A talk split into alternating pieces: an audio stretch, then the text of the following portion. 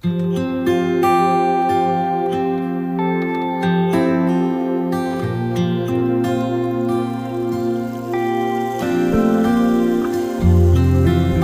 人说，音乐是生活中的一股清泉，能够陶冶性情，带走寂寞。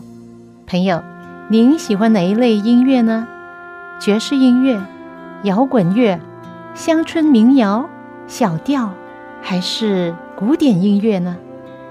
今天我要介绍给你的很特别的音乐，就是基督徒的诗歌。这些诗歌更能够表达出人性本质里面的良善，对爱与被爱的向往，对人与人之间和人与上帝之间最真诚的感觉。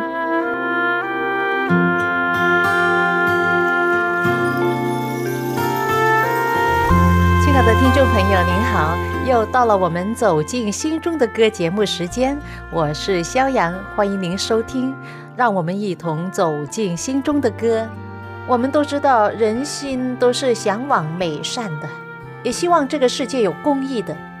当人因为世界的邪恶和苦难之存在而埋怨上帝，其实就是相信世界是有一个美与善和邪恶、平安。与苦难的区别和标准。当世界并非充满了和平、公义、美善，而是充满了邪恶、痛苦，那么人就有一种不安的感觉。其实人本身就有一个美善、和平的标准，而才能对邪恶和苦难之存在不满和不释然的情绪。最近有朋友问道：“你怎么证明有上帝的存在？”我对他说：“你看，那些对苦难和邪恶不满的人，往往会责问上帝，这就证明在人心深处就有上帝的记忆。正所谓冤则呼天，痛则呼娘，这是上天赋予人的本性，不是吗？从另一个角度来看，你无法找到哪一个苦难是上帝制造给你的。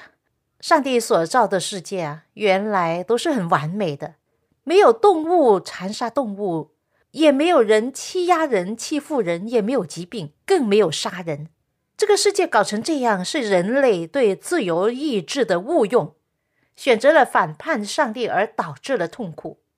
即使我们从历史来看，人类依旧是有上帝的信仰主导的文化中，才有最少的痛苦和麻烦。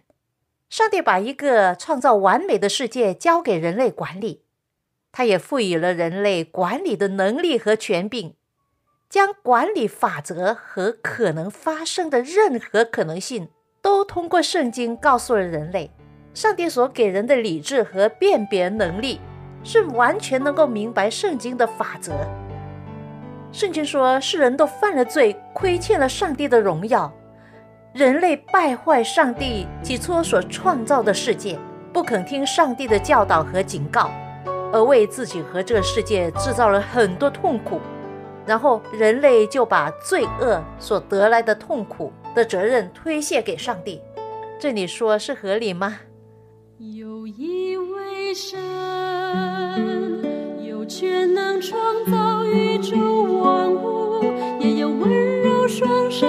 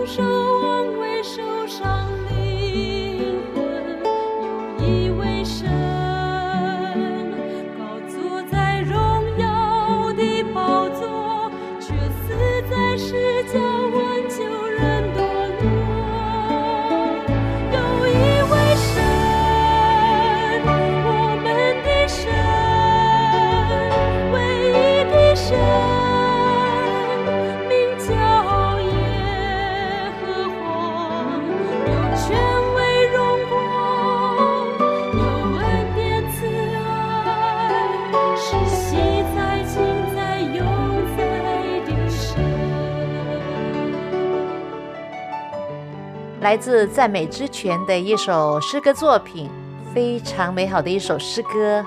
有一位神，希望这首诗歌打动你的心，让你认识到这位真神上帝，不但以大能大力创造宇宙万物，他也能体贴人的软弱。而耶稣在十字架上的死，使我们的罪得到赦免，这个就是天大的好消息，朋友。我们在这大千世界里，其实就是一个过客。我们只是到这里兜了一圈，然后要回家，回到上帝永恒的家。既然我们生在这世界上，就还没有回家之前，我们还是要面对生活中的许多挑战、苦难，甚至世界上的邪恶。然而，我想到了耶稣亲自对我们说的一句话，在约翰福音十四章二十七节。他说：“我留下平安给你们，我将我的平安赐给你们。我所赐的不像世人所赐的，你们心里不要忧愁，也不要胆怯。”主耶稣说：“我留下平安给你们，我将我的平安赐给你们。”我所赐的不像是人所赐的，你们心里不要忧愁，也不要胆怯。你们心里不要忧愁，也不要胆怯。这是我最近写的一首经文歌，希望大家能够学唱，然后将上帝的话接着诗歌藏在心里。曾经听过有人这样说：“苦难的存在不是上帝不存在，而恰好是上帝存在的有力证据。”我从许多人，特别是那些经历了大苦难，甚至不能看、不能听、不能动的人，这些人的身上领悟到这句话的真实。他们苦难的人生，好像正是证明上帝的存在和他的慈爱。在约翰福音有一段这样的话说：当时耶稣和他的门徒就看见一个生来瞎眼的人，门徒就问耶稣说：“拉比，就是老师啊，这人生来是瞎眼的，是谁犯了罪呢？是这人呢，还是他的父母呢？”耶稣回答说：“也不是这人犯了罪，也不是他的父母犯了罪。”是要在他身上显出上帝的作为来。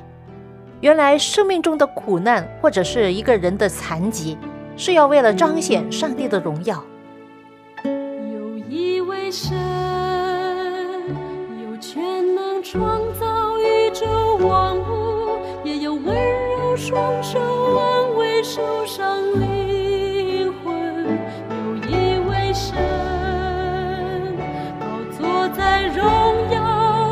宝座，却死在世家挽救人堕落。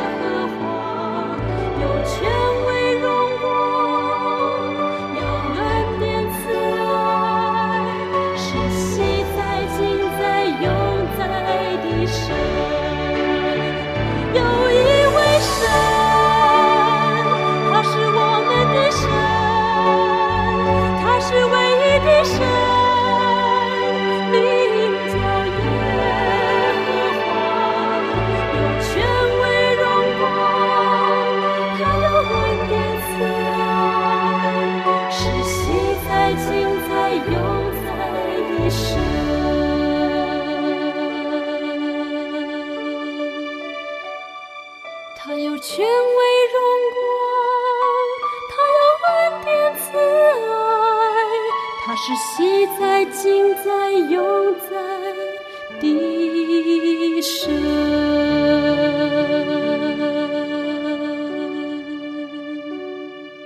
著名的励志演说家尼克胡哲，他生下来就没有手，没有脚，他完全无法自理。人们都把他看为是怪物。他也是这样看自己。他小的时候没有朋友，唯一所想的就是一死了之。但是对于一位没有手脚的孩子，自杀都是一件不容易的事。有一天，机会来了，在洗澡的时候，他把自己倒在浴缸里，想把自己淹死，但是他没有被淹死，上帝救了他。他的父母亲很爱他，他们都是基督徒。而有一次，牧师来探访他，告诉他说：“尼克啊，上帝创造的每一个人都是有一定的计划和意义的，不要看你身上没有的。”要看看上帝所给你的，可以荣耀上帝，也能够服侍他人的。结果这句话改变了尼克的价值观。他发现自己只是没有手脚，那还可以做其他事啊，还有头脑啊，可以思考，可以看见，可以讲话，可以做很多事啊。于是他就开始好好的学习怎么样生活。他学会了在没有手脚的情况之下自理自己的生活，不但如此，还学会了多种的技能，比如说游泳、打鼓、骑马、弹琴。哇，真的是不可思议！后来，他也用自己的口为上帝做美好的见证，改变了无数人的生命。世人对他都是充满好奇，认为他有一个神奇的身体，虽然残缺。却能够荣耀上帝，甚至他自己从来没有想过，也觉得不可能的事，上帝都为他实现了。就是后来他有一位美丽娴熟的妻子，还有了四个可爱的孩子。他周游世界，向人分享自己真实的故事。他精彩的演讲，表达了他对生命、勇气、成功、感恩、爱和梦想的感悟。引起无数人强烈的共鸣。台湾特殊艺术家黄美莲女士，她不能说话，手脚也不便，生活非常不容易。就因为他对上帝的信心，想到在圣经四福音书中耶稣的神迹，也曾跟一位传道人学习侍奉上帝的工作，看到这位传道人在侍奉中充满了神迹奇事的大能，他的生命。得到很大的改变，后来还成为一位艺术家。其实，上帝让黄美莲以及其他无数身体有障碍的人经历特殊的苦难，为的是要成就了上帝美善的旨意，也成就了他们特殊的人生。还有海伦·可乐，他两岁起就瞎眼、耳聋，没有触觉，好像他与这世界上不能有任何的沟通了。而上帝赐给他一位很好的老师，沙利文老师。对沙利文老师来说，真的是一个挑战。他尝试教导海伦怎么样沟通。有一天，当老师将海伦的手放在水龙头下，然后在他手板上写着“水”这个字，他突然明白了什么是水的概念。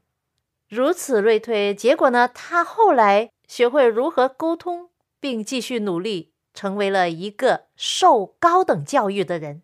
当他能与人沟通的时候，有人告诉他关于上帝的事和上帝的爱，告诉他爱我们的天赋上帝差遣耶稣基督来到世界上，将上帝的爱带到人间，然后替人赎罪，死在十字架上，使得世人因为信他不至灭亡，反得永生。他听了之后，他怎么样反应？他说。其实我一直以来知道上帝存在，但是我不知道他叫什么名。各位家人，特别是那些在疾病中挣扎的朋友，上帝爱你，上帝在你人生中有一个美好的旨意。当生活中不如意的事发生，千万不要自哀埋怨，而是要赞美，通过赞美上帝，将天国带进人间，带进你我的生命中。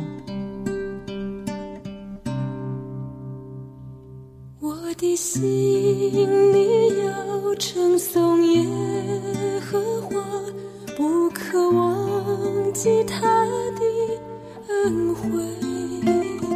他赦免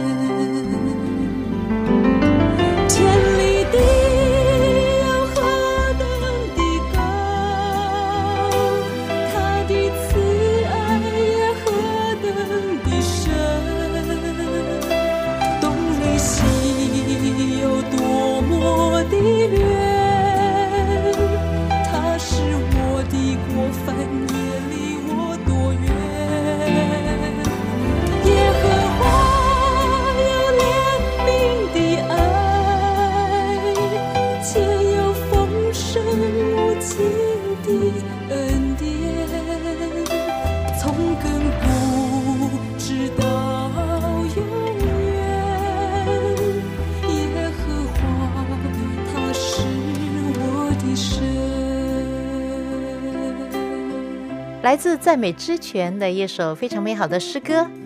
我的心啊，你要称颂耶和华。这是建立赞美之泉的其中一位女士尤志婷传道，根据圣经诗篇一零三篇里面的信息所写作的。我的心呐、你要称颂耶和华，不可忘记他一切的恩惠，他赦免你一切罪孽，医治你一切的疾病。这是上帝美好的应许，他能够赦免罪孽，也能够医治疾病。其实苦难是天赋上帝对世人的塑造，它使人知道自己是多么软弱，让人重新思想人生的重心、价值、目标、梦想、快乐真正的能力的源头。圣经说：“因为知道患难生忍耐，忍耐生老练，老练生盼望。”在二十年前，我认识了一位牧师，我们大家都很喜欢他。他人非常好，大受人尊重的一位牧师。两年前，他患了癌症，非常严重的胰脏癌。每一个认识他的人都觉得很意外、很奇怪，为什么 Mark 会得癌症呢？是啊，我也是这样想啊，因为我了解他是一位非常注意健康的人，他的个性也是非常的喜乐平安。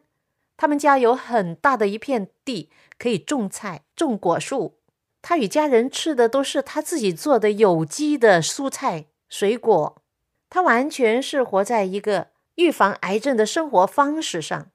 在他大概五十多年的生命之中，他基本上是没有吃那些精致食物，比如说白米、白面粉、白面包等等，也从来没有喝咖啡、喝酒、吸烟。等等这些有害身体健康的东西，他真的万万没有想到，癌症将要死了。当时他的心好像石沉大海一样，他哭过，他问过上帝：为什么？为什么？后来他从帖撒罗尼迦前书五章十六到十八节看到这样的话，启发了他要常常喜乐，不住的祷告，凡事谢恩。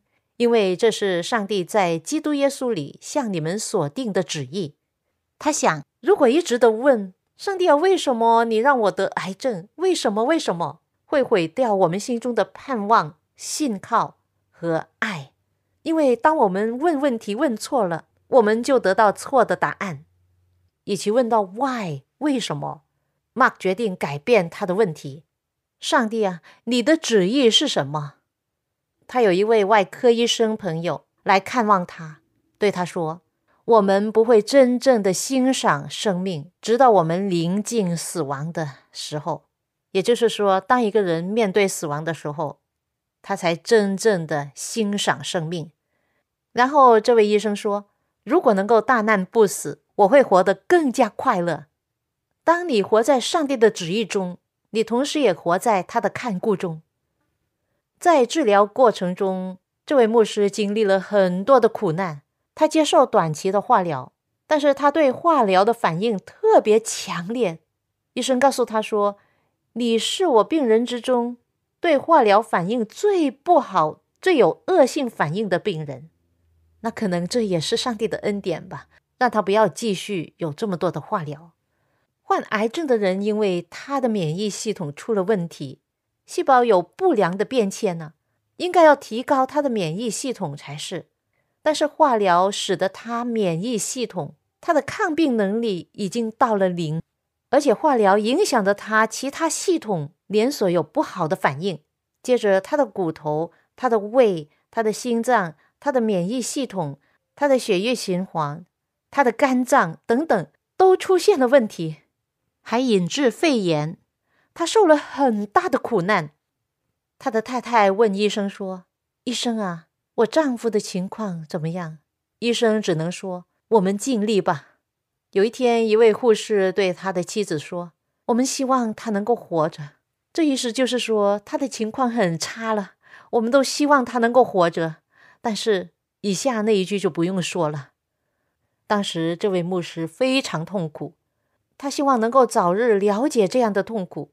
他祷告上帝说：“主啊，如果你同意的话，你就让我死吧，我可以安息主怀，好好的睡一觉，等候耶稣再来复活的那一天。”当时他差不多亲自的听见一个声音，就是上帝告诉他说：“妈，你可以选择死亡。”啊，当时他好像觉得轻松多了。他想：“我可以安然的去世。”但是另外一个声音又在他的耳边响起，上帝又对他说：“然而你可以选择活。”他当时就想：“哇，上帝啊，你真的给我这样的选择吗？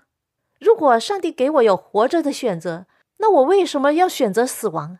更何况有这么多爱着我的人为我祷告，甚至许许多多的孩子们都为我祷告。我曾经收到三百多张慰问卡片。”还有七百多人曾经来看过我，这么多人的祷告都是要我继续活下去，我为什么要选择死亡呢？OK，上帝啊，这是你的旨意，我要选择存活。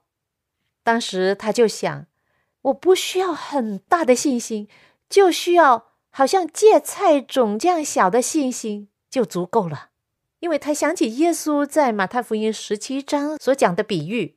你的信心只要芥菜种这么小，会逐渐的增大，成为大树。经过在医院不容易过的一百多天的日子，还有出院之后来来回回的复诊检查，马可牧师的癌症终于得到控制。听说现在他已经恢复，这是上帝对他的旨意。后来他写了一本书，就是我现在手上拿的这本书，书名叫。我的癌症如何医治了我？癌症如何医治人呢？好像令他在苦难中洗礼一样，他学会更加谦卑，更加乐观。癌症的苦难将他塑造成更加成熟、更加虔诚、更加有基督耶稣的样式。最初他伤心的哭了，但是后来他选择祷告，祈求上帝的旨意。他的祷告不再是一直为自己祷告，而是为其他人祷告，包括那些患了癌症的人，为他们祷告。有一位丁医生写了一本书，叫做《破碎的东西》。书中谈到有关生命塑造的过程中，他这样写道：“我所听过最伟大的讲道，不是来自讲台，而是来自病床。对上帝的真理、圣经最深妙的解释。”往往不是来自那些受过神学教育的人的奖章，而是从那些经历过痛苦而深深体会到上帝之道的谦卑的人生命中流露出来的经验。